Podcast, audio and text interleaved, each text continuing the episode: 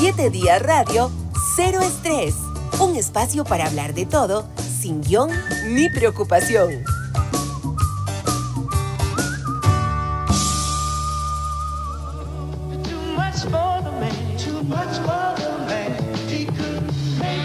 Tren de medianoche a Georgia, Gladys Knight. Yo no me hubiera imaginado que este era el gusto de nuestro invitado. Tenía más pinta yo de que era salsero o que le gustaba el merengue, eh, pero no iba por este lado. Eh, Oppo Marín, Adolfo Oppo Marín, bienvenido a Cero Estrés. ¿Por qué este tema? Me sorprende realmente. ¿Por qué? ¿Por qué le gusta? Porque me trae muchos recuerdos de mi juventud, cuando se hacían los famosos bailes en las casas y todo eso, que íbamos a disfrutar de todo ese momento lindo. Tardes juveniles. Tardes juveniles. Que eran muy comunes hace, ¿qué? Hace 30, 40 años, tal vez. Hablemos por ahí. Rodolfo, había un bar, salón muy famoso que se llamó La Loa Club, en barrio Los Ángeles. Muy cerca de donde empezó Canal 7. La Loba Club. ¿En, qué año estamos hablando? Creo que estamos hablando de los finales de 70, 80, por ahí. Y ahí se hacía el famoso baile de tardes juveniles, que eran los que no teníamos cédula, no podíamos ir a bailes de noche. y entonces, don Edwin, que era el dueño, hacía tardes juveniles por cierto, nunca se me olvida, se rifaba un pollo al pastor, una bola de fútbol. Al que ganara. Al que... No, el que compraba la entrada le daban un numerillo, entonces se hacía una rifa. Y había una vieja rocola. Y una de las canciones que más me llegó, que estaba dentro de todo ese montón de discos de acetato de 45 revoluciones, estaba precisamente este lindo tema que me quedó tan grabado porque lo bailé, lo bailé muchas veces con diferentes damas de la época y se enamoraba uno de, todo lo que había en su entorno, Y yo bailaba muy bonito. ¿De verdad? Yo era bailarín, siempre me gustó el baile y teníamos la suerte, un amigo a quien yo le decía, Marcos, a quien yo le decíamos papi, porque así le decían desde chiquitillo en paz descanse. Y éramos el par del dúo dinámico, o dúo yo no sé cómo llamarlo, que éramos los que más bailábamos. Y teníamos la suerte que todo el mundo, las chiquillas que les gustaba el baile. Eh, o sea, pues, tras de buenos bailarines, galanes también. Galanes, galanes, siempre fuimos galanes. No éramos feos, como ahora. La Loba. La Loba Club la lobacilla, de hace muchos años. Eh, eh, bueno, pero no hace mucho todavía existía la loba, lógicamente bajo otras administraciones y todo esto. Creo que terminó en manos de una gente colombiana o algo así. ¿De dónde sos vos? Eh, de Tibás. ¿De qué parte? ¿Del centro? Tibaseño, puro centro puro centro de Tibás. Ahí te criaste toda tu vida. Pues sí, pero bueno, en aquella época, en las muy grandes necesidades, eh, abuela, abuela Amparo, abuela materna, tenía una casa muy linda, muy grande, en el puro centro de Tibás, por donde está ahora el templo bíblico.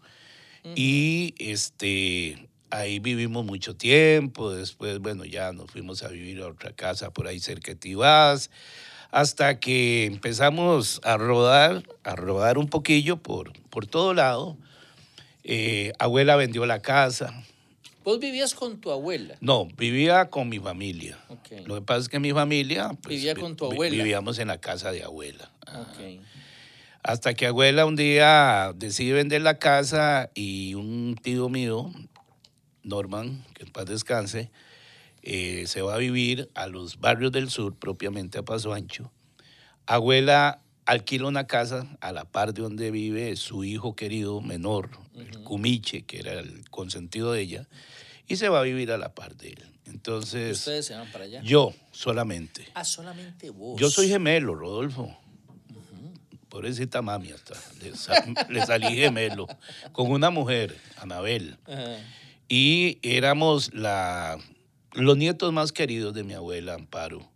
Y entonces nos íbamos temporadas y empecé a vivir una adolescencia en Paso Ancho con amigos que me empecé a, a- con- empecé a conocer, empecé a andar con ellos, que íbamos a las famosas pozas del Jorco, el río El Jorco, eh, que íbamos a, a todo esto que era eh, ir a disfrutar de los de todos los eh, cafetales y, y previos que habían ahí en esos tiempos llenos de, de palos de frutas y todo eso, la adolescencia bonita, ¿verdad? Que Sí, disfruté no, el, barrio del sur no estaba muy desarrollado. no, no, no, no, era muy sano. Ahí no. ¿En qué año estamos hablando de eso? A la pucha, ahí sí estamos hablando de los 70, inicios de los años.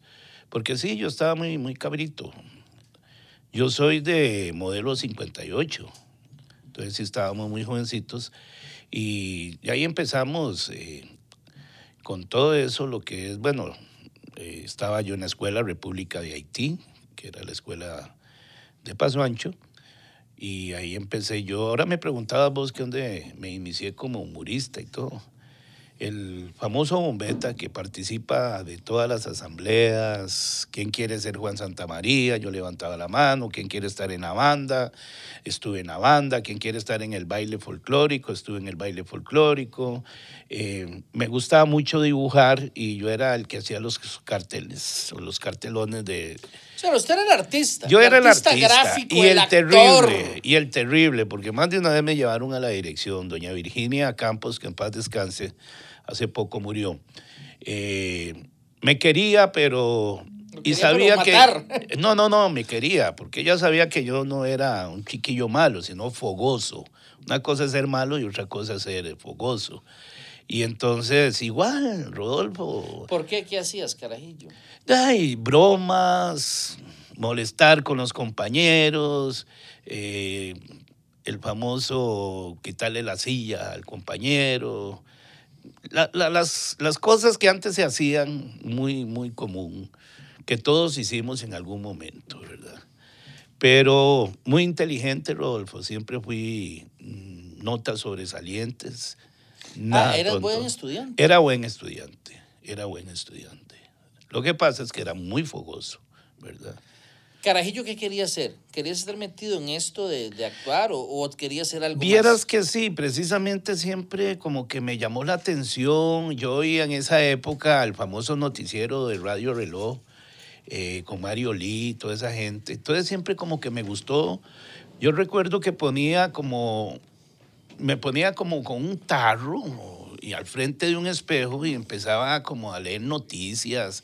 No sé por qué siempre tuve ese, ese deseo. Ya, pues más adelante y todo, recuerdo muy bien que pasaba ya por la prensa libre, donde estaba Omega, en ese tiempo Alfa y. Omega, o creo que todavía se llamaba Radio Centro, creo que era Radio Centro, más bien, cuando don Jorge Hernández se le ocurre hacer una cabina donde pasaba ¿Qué la gente pasaba y uno veía. a la gente? Correcto. eh, veía al que estaba en cabina. Y precisamente ahí estaba la parada de Paso Ancho. Entonces, yo iba mucho a comprarle unas famosas pastillas para los nervios a mi abuela, que siempre me encantaba que me mandara porque me dejaba un menudillo. Y entonces siempre aprovechaba y me iba y me paraba ahí, ahí a ver a don Jorge Hernández en esa época. Eh, ya este, estaba, creo, Carlos Álvarez, muy joven, trabajando con ellos. Y ese fue como un sueño que yo decía, algún día, algún día yo voy a estar ahí dentro de esa cabina. Y efectivamente se me cumplió el sueño. ¿Cómo llegaste? Una vez en una maratónica teníamos ahí en, en Plaza de la Cultura el famoso huracán Juana. Ay, puña, 1988. Por ahí me- estaba don Jorge Hernández, nunca se me olvida ahí, esperando el turno para hacer la animación que le correspondía. Y yo llegué y lo saludé, le digo, Jorge, ¿cómo está? Qué placer conocerlo, y papá, papá. Y nos fuimos a tomar un café al lobby del Hotel Costa Rica. Y le don Jorge, ¿a usted nunca se le ha ocurrido meter humor en, en la radio? Me dice, no, pues, no, no. Y yo se lo decía porque acordate que el humor antes estaba en Radio Colombia, con Carmen Granados, Ujú. con Metro González, todo aquello del jaja del aire, el radioteatro todo eso. Y entonces, no sé, como que don Jorge se llevó seguramente la idea. Y al tiempo apareció el manicomio de la risa. Más adelante apareció de 5 a 7, que lo hacía Calito Ramos. Y yo fui invitado a actividades, pero no propiamente como empleado de la radio, sino que me llamaba un Ronald Ramírez, que en ese tiempo era el gerente, y me decía, Opito, usted no nos puede ayudar a hacer una animación a San Carlos. Y este, ahí hablamos, y claro, con mucho gusto. Yo me iba para San Carlos en la móvil de Omega y nos íbamos a, hacer alguna animación, algún bar y todo, Jorge, eh, perdón, Carlos Álvarez y el elenco, el manicomio de la risa y todo eso. Y vos la estrella, bueno, el invitado. Era un invitado. Al día siguiente me llamaba don Ronald, don Opo, muchas gracias, dicen que estuvo muy bonito su show, gracias por la participación. Este, vea, ahí hay un regalito, voy a decir la marca, no importa. Ahí hay un regalito en importadora Monje. Y el regalito era un televisor de aquellos grandototototes que tenían hasta una, eh, ¿cómo se llamaba? Se veía otro canal, ¿te acordás? Después otra vez un equipo de sonido. Siempre, siempre se me pagó muy bien con electrodomésticos. Y ahí, para mí era, pues, imagínate, ¿verdad? Hasta que un día me llamó Ronald y me dijo, Pillo, véngase mañana a las 11 de la mañana para hablar con usted. Y me fui para Radio Omega, ahí en Zapote, donde está actualmente. Y me dice, vea, es que queremos que usted sea parte del grupo de humoristas. Y ya me contrataron. Entré de 5 a 7 con Carlos Ramos. Pero siempre había un celo ahí de parte de Carlito Ramos, porque era la estrella, y entonces como que no logramos compaginar hasta que después me pasaban a hacer algunos programas del manicomio y todo, hasta que un día Luis Cárdenas, que era el, productor general, me llamó y me dice, oh, pues suba un toque, ya subí, y me dice, vea, lo vamos a mandar a México con Miller Chavarría a ver un programa que se llama El Show del Oso Panda, que es un programa muy famoso en México de bromas. Vaya, vea cómo se realizan. Y el show del oso panda. Así se llama. ¿Todavía existe? Todavía existe. Famoso. Y de verdad nos fuimos para México, eh, Miller y yo, una semana completa. Y estuvimos como en tres oportunidades ahí donde se realizaba el programa. Entonces yo vi el desarrollo del programa y digo, esto en Costa Rica va a ser un éxito. La chota, la burla, el apodo, que esto y que el otro, como somos los ticos, ¿verdad? Que nos encanta todo eso y cuando empezamos aquí a hacer el programa, era muy fuerte, muy, muy fuerte el programa, porque las bromas eran muy conchas. Y ¿Quién escoge las bromas, vos? La gente llamaba, la gente llamaba y nosotros lo que, lo que hacíamos era actuarlas, ¿verdad? Nos decía, mae, tal, tal cosa, y entonces eh, uno la desarrollaba. Que la gente a veces no entendía eso, que había siempre un cómplice. Un cómplice que era un infiltrado, porque ese cómplice conocía a la víctima. Correcto, como vos que me gastas, hagámosle una broma a un hermanillo mío, fíjate qué tal cosa. Entonces me dabas todos los datos y yo les iba desarrollando la broma, él me iba dando pie y yo le seguía la corriente y se hacía la broma. Pero a veces habían bromas muy conchas. Fuimos bajando el nivel porque llegó un día don Jorge y le dijo a Luis Cárdenas, hágame el favor y quita ese programa ya ya no puedo más, porque hay gente que llama. o sea, era muy violento al inicio. Al inicio era muy violento, muy violento, lo reconozco. Y entonces Luis le dice, Jorge, yo lo quito, pero ese programa está vendiendo casi 10 millones de colones al mes en publicidad. Todo el mundo escuchaba ese programa. Era a las 10 de la mañana. Choferes, eh, oficinas, talleres, donde quiera que yo llegaba, me hablaban. ¿Cómo me libré de un susto, yo no sé, solo Dios. bueno, se llevó sus sustos. Me llevé más de una vez. Por cierto, ustedes en Canal 7. Más adelante la contamos, pero ojo. me hicieron una broma terrible. Vos también fuiste víctima. Fui víctima. Eh, por cierto, el programa existe todavía, lo tenés vos, ¿verdad? Correcto, ahora independientemente estoy en Radio Actual, de 3 a 4 y 30 de la tarde, Más que todo, pues sí, este, tengo siempre... Se llama bro- igual, Los. Consentidos. Se llama Los Consentidos de Opomarín. Antes se llamaba Los Consentidos de Omega. Alguien llamaba, te decía, mira, quiero hacer una broma a fulano, que es mi esposo, o mi hermano, o- o mi amigo. Correcto. Vos hacías un guion y, y, em, le tomabas el pelo a la otra persona que después, que una vez que caía, ya se, revela- se revelaba la, la verdad y el otro le decía, mira, es una broma, ¿ok? Sí, sí, ahorita, por ejemplo, entraba la musiquita, por ejemplo, ahora.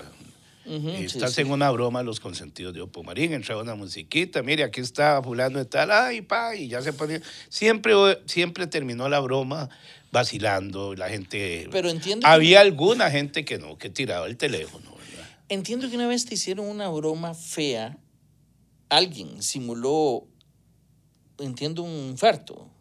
Sí, ¿Cómo fue la cosa? se me murió en media broma. ¿Cómo fue la cosa? Un oyente que dicho sea de paso, no sé si estará en vida porque tenía una situación de salud muy fuerte, me llamó y me dice, vea, es que mi tata vendió un ganado y este, yo siempre voy y cobro la plata. Este, me tomo unos traguillos ahí, y llego a la casa, yo no sé qué. Dígale que me secuestraron. Hágase pasar por el policía que me secuestraron. ¿Y su papá cuántos años tiene? Tantos. ¿Está bien de salud? Sí, sí. Lo acaban de operar, pero está bien. O sea, vos le, le preguntabas eso por, Por, supuesto, claro. Tengo que preguntarlo, ¿verdad? Y entonces llamó el señor, el señor me contesta, le digo que soy el policía, que acaban de entrar una llamada informando que al hijo de él lo habían secuestrado, que le habían eh, encontrado una plata, ellos sabían de un ganado que se había vendido, efectivamente el señor dice que sí, que él andaba cobrando. Y entonces en media conversación el señor empieza como a quejarse y oigo unos gritos y todo. Cuando agarro el teléfono, una supuesta hija, ay, ¿qué fue lo que... Todos le-?" confabulando contra vos. Todos. Ajá. Mira, fueron como seis personajes, cinco personajes, no ¿Qué, me le- qué acuerdo. te dijo la que agarró el teléfono? Ya que el papá le había dado un infarto, que lo acaban de operar del corazón y que estaba ahí tirado en el suelo, que qué fue lo que le dije que yo no sé qué. Le digo, mire, señora, fue que alguien llamó de ahí que, que le viéramos una broma y todo, pero es una broma. Y yo no sé qué. Ay, no, y pa, y tiran el teléfono. Por dicha estaba Coqui Hernández, hijo de Jorge Hernández, ahí de casualidad. Viendo, o sea. Estaba ahí oyendo el programa y vio que hey, fue una broma común y corriente. Como Pero ¿qué todas. pasó por tu mente en ese momento? De ahí cárcel, este, todo. ¿Qué iba a pasar? Algo terrible, quedarme sin trabajo, todo, ¿verdad? Este, eh, mandamos al aire, ¿verdad? Para ver cómo estaba la situación. O sea, volviste a llamar. Sí.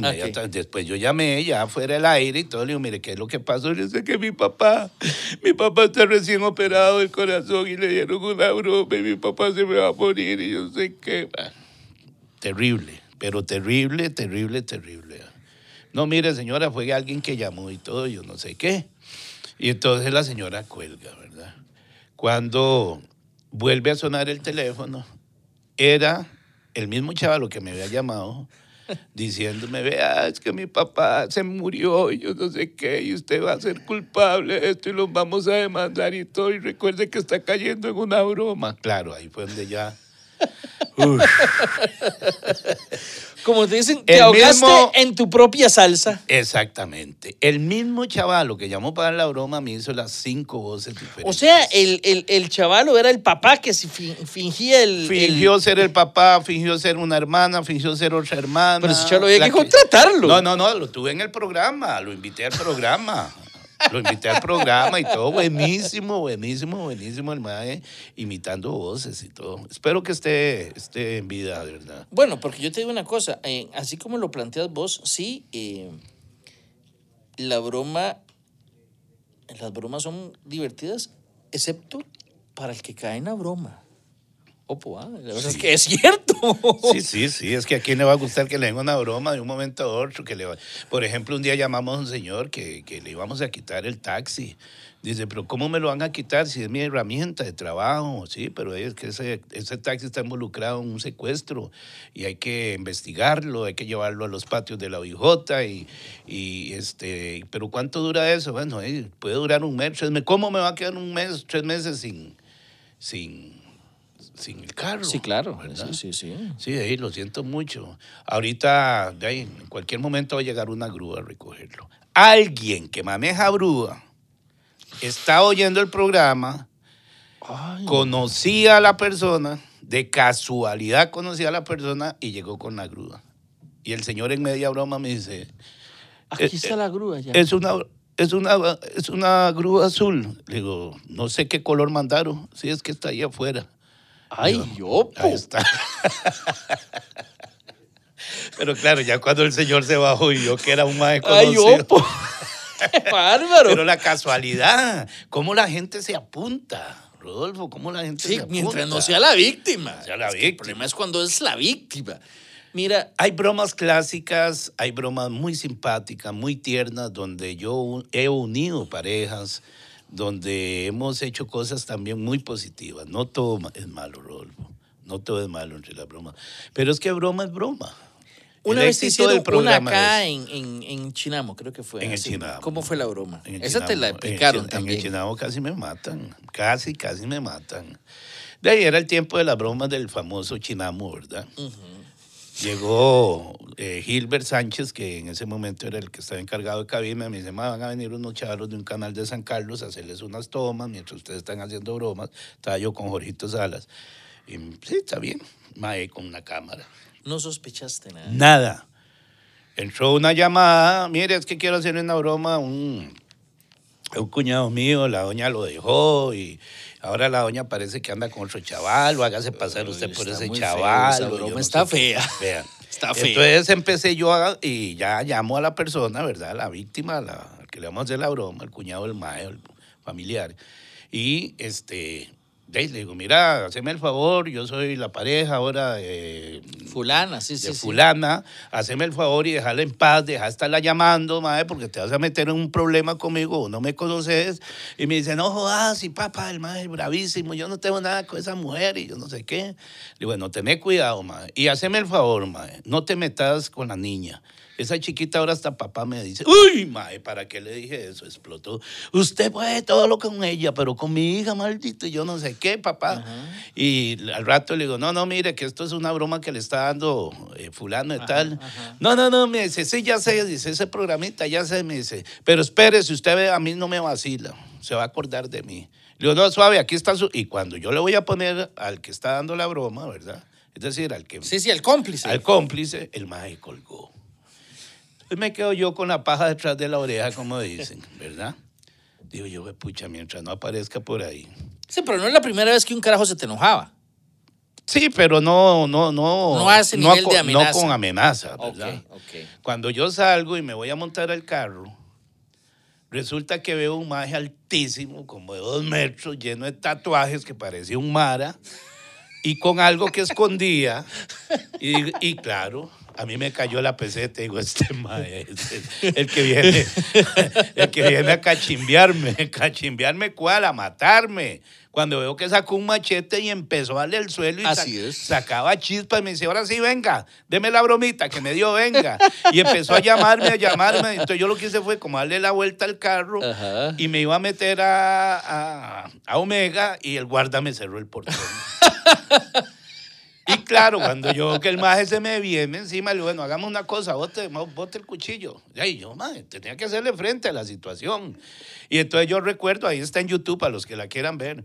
Empieza, empieza el maje a tirarme patadas y empiezo yo como a tratar también de defenderme, ¿verdad? Mira, a mí lo que más me preocupaba no era tanto el- la golpeada que me iban a pegar, sino que me iba a quedar sin trabajo, que mejor se diera cuenta que el, que el gerente, ¿entendés? Otro problema más por el programa. Cuando yo no sé que hice un movimiento así de cara y veo un maje que estaba como encaramado en un árbol con una cámara, digo, ahí está. ¿Y usted sabe por qué pasó eso, Rodolfo? ¿Por qué? Porque a Morgan yo le di una broma. ¿Es cierto? Entonces el maestro se sacó el clavo. Sí, ese es. Pero la hizo perfecta.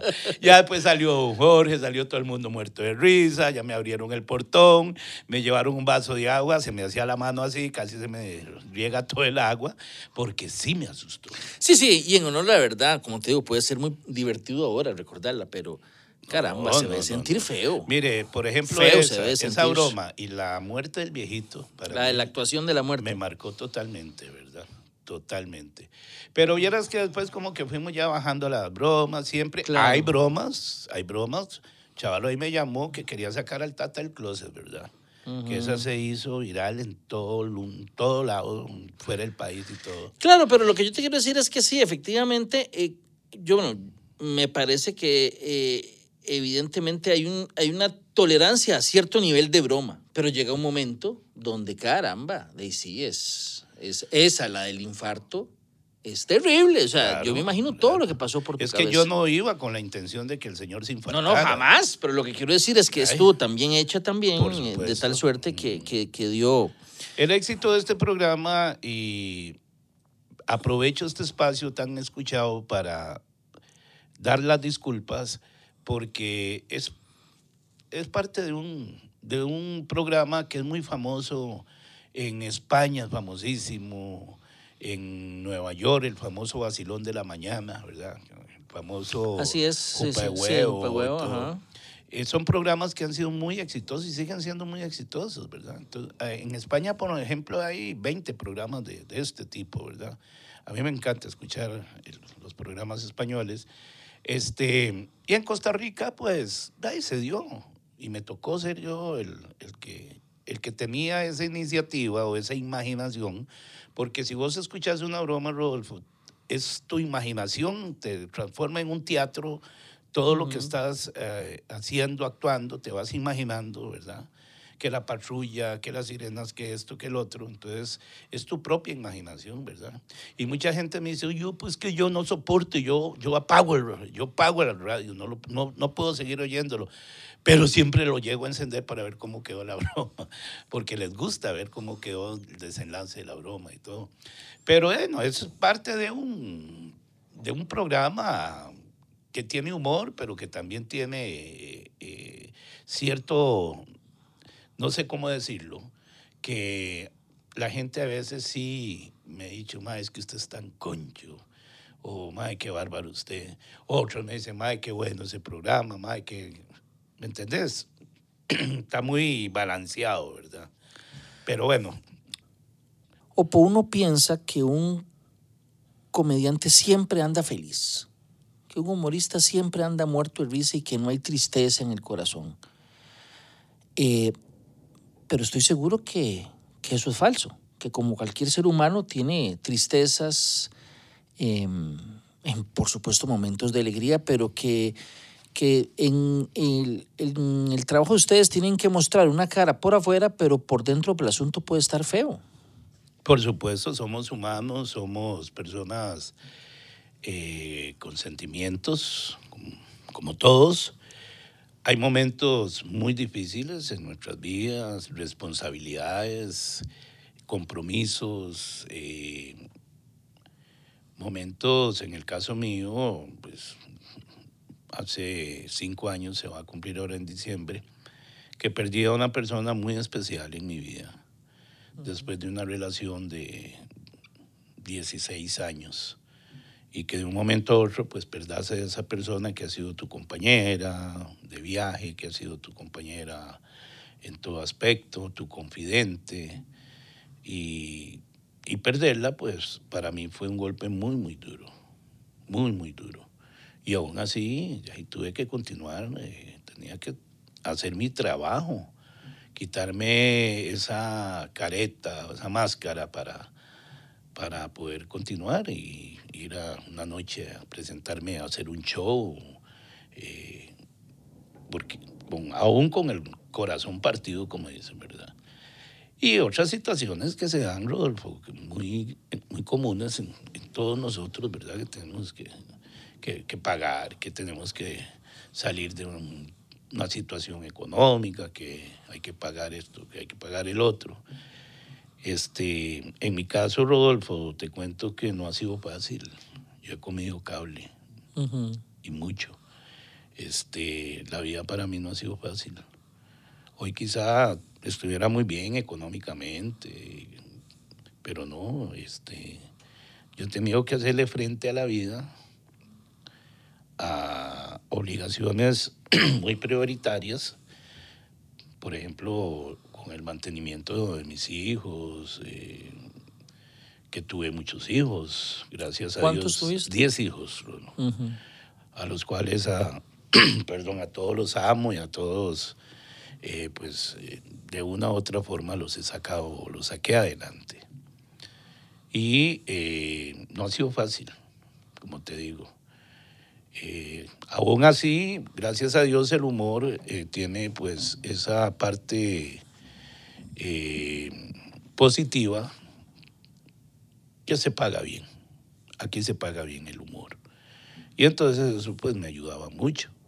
Después de que yo trabajé mucho en muchos lugares, levanté muchos lugares, estuve por nueve años en un lugar muy bonito que se llamó la Casita del Sabor en la Trinidad de Moravia, donde llevaba muchos artistas, donde yo hacía eh, la conducción, donde hacía show. Eh, estuve en el Rancho Guanacaste, estuve en el Cevichero Mexicano, estuve en Coco Loco.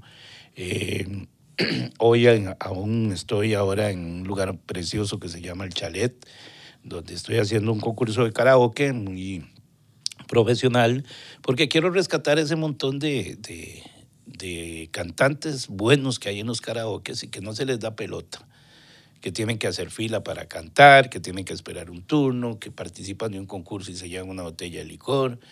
Hoy por hoy estamos dando un premio millonario, estamos dándole un montón de premios al que vaya a ser el ganador. Ya el jueves vamos con la última semifinal, este jueves en ocho vamos con la gran final. Y entonces siempre me, ha- me he preocupado por apoyar al artista nacional. Este programa que tengo ahora, Rodolfo, no es solo bromas, sino es un apoyo al artista nacional con gran sacrificio, porque aquí el empresario no cree en, en este tipo de programas que hay que apoyar al artista nacional. Y no solo al que canta o al músico.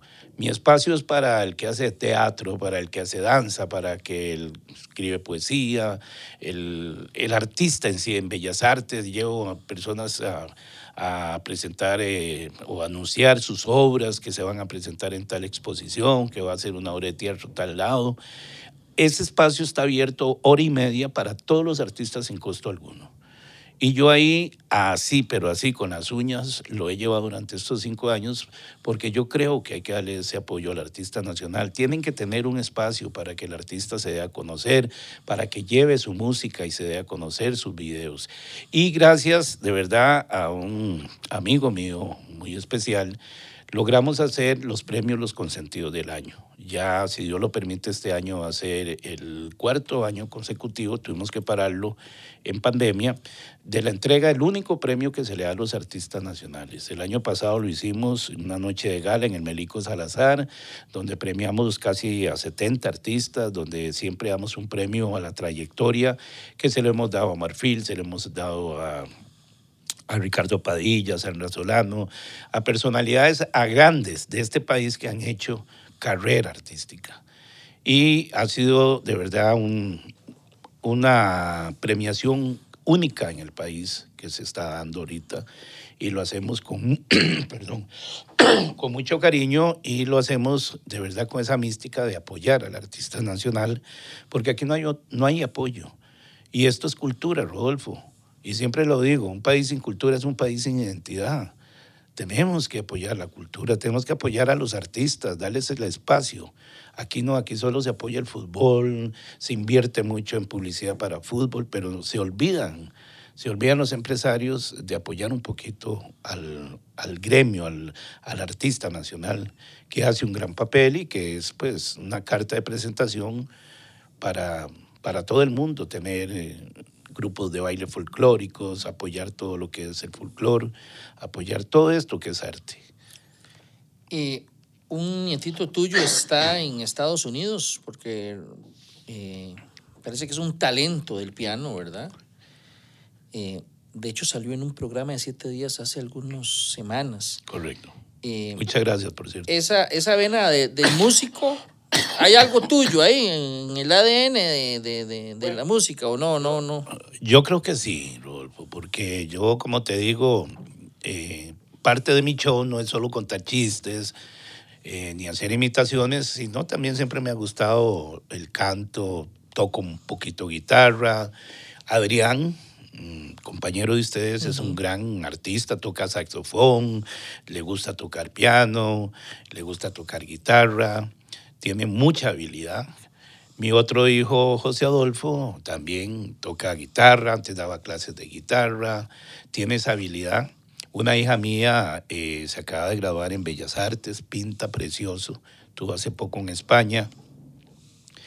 En fin, eh, hay una vena artística, hay una vena artística y gracias a Dios, Marcelo, mi nieto amado, eh, nos ha dado tantas alegrías. Ha estado ya en el Teatro Nacional, ha estado en el Mélico Salazar, eh, ahora ha viajado ya dos veces a Estados Unidos, ahorita se encuentra ya en Washington presentándose en varios auditorios allá, en el- la Universidad Católica de Washington. En fin, ha llegado muy largo con apenas nueve años. Y Adrián, eso se lo tengo que admirar, ha sido siempre un padre ejemplar, un padre eh, dedicado 100%. Adrián deja cualquier cosa, su vida social a un lado y todo, por darle ese seguimiento a Marcelo.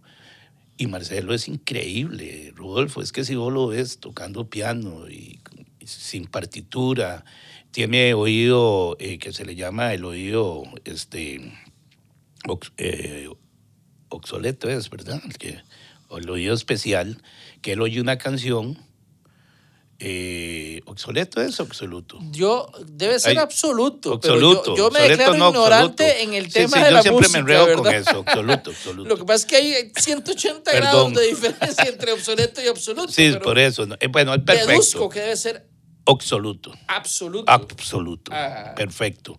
Porque él oye una canción y se va directamente al piano y la saca. Con solo escuchar. Con solo escucharla. Te toca salsa, te toca merengue, cualquier cosa. Es, es increíble ese niño, ¿verdad? Y por algo hoy está donde está, porque fue escogido para que fuera este Congreso de Niños Talento del Mundo, ¿verdad? Donde está participando en esos grandes escenarios, ¿verdad? Imagínate lo orgulloso que yo me puedo sentir. Se nos está acabando el tiempo, Opo. ¿Cómo te gustaría? ¿Qué edad tienes vos? Disculpa. 65, juéguelo porque va a salir el domingo. Bueno, eh, em, Dios primero, todavía falten muchos años para que, para que te, te vayas de, de- Yo me siento como de 20. Bueno, excelente. Pero, porque todos vamos a morir, tarde o temprano. Claro. ¿Cómo te gustaría que te recordaran? Mira, sinceramente me gustaría dejar algo. Casualmente he recibido, Rodolfo, no saben la cantidad de saludos en este mes de tanto amigo que trabaja en el gremio, de todos, de todos los, eh, de todas las ramas de, artistas, músicos, actores, cantantes. Eh, y eso para mí, Rodolfo, es un, un regalo, un regalo de la vida. Saber que estoy haciendo algo quizás que se me va a recordar en algún momento que yo siempre me he dedicado a apoyar al artista nacional.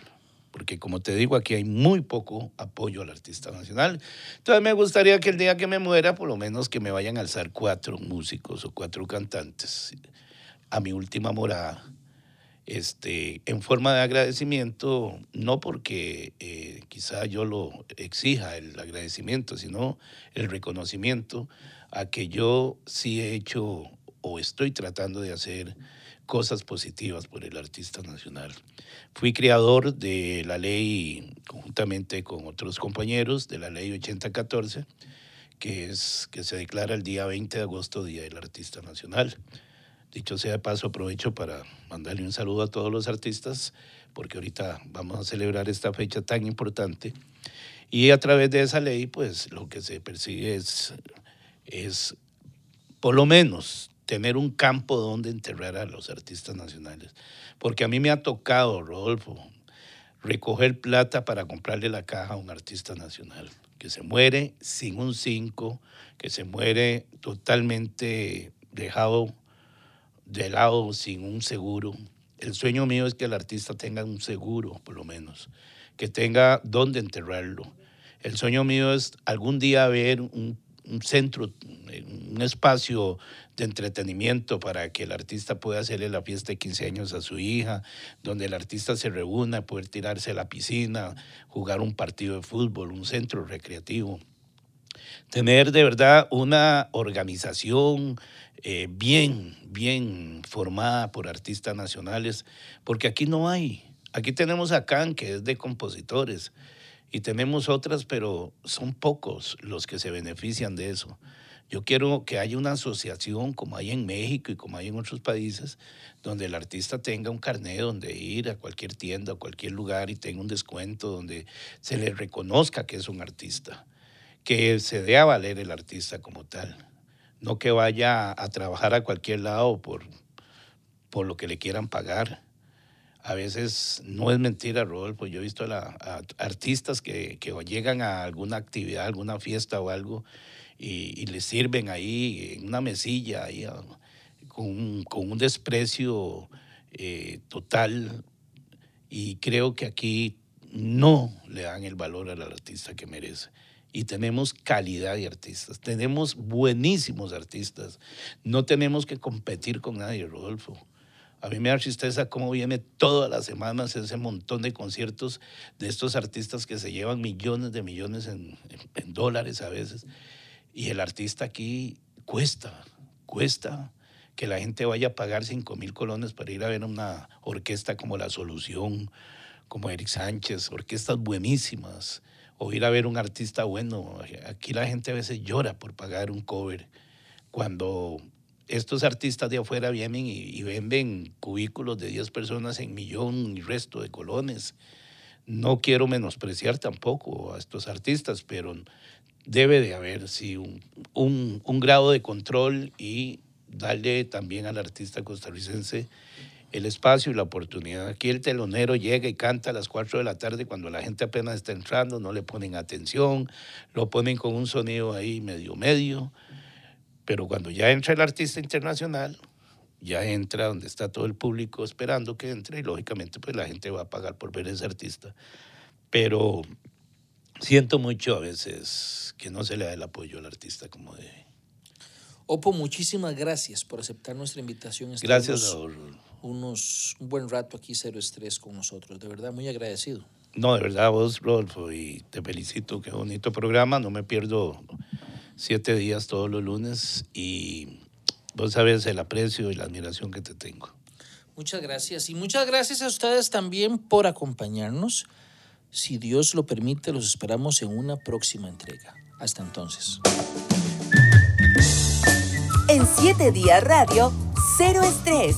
Un espacio para hablar de todo, sin guion ni preocupación.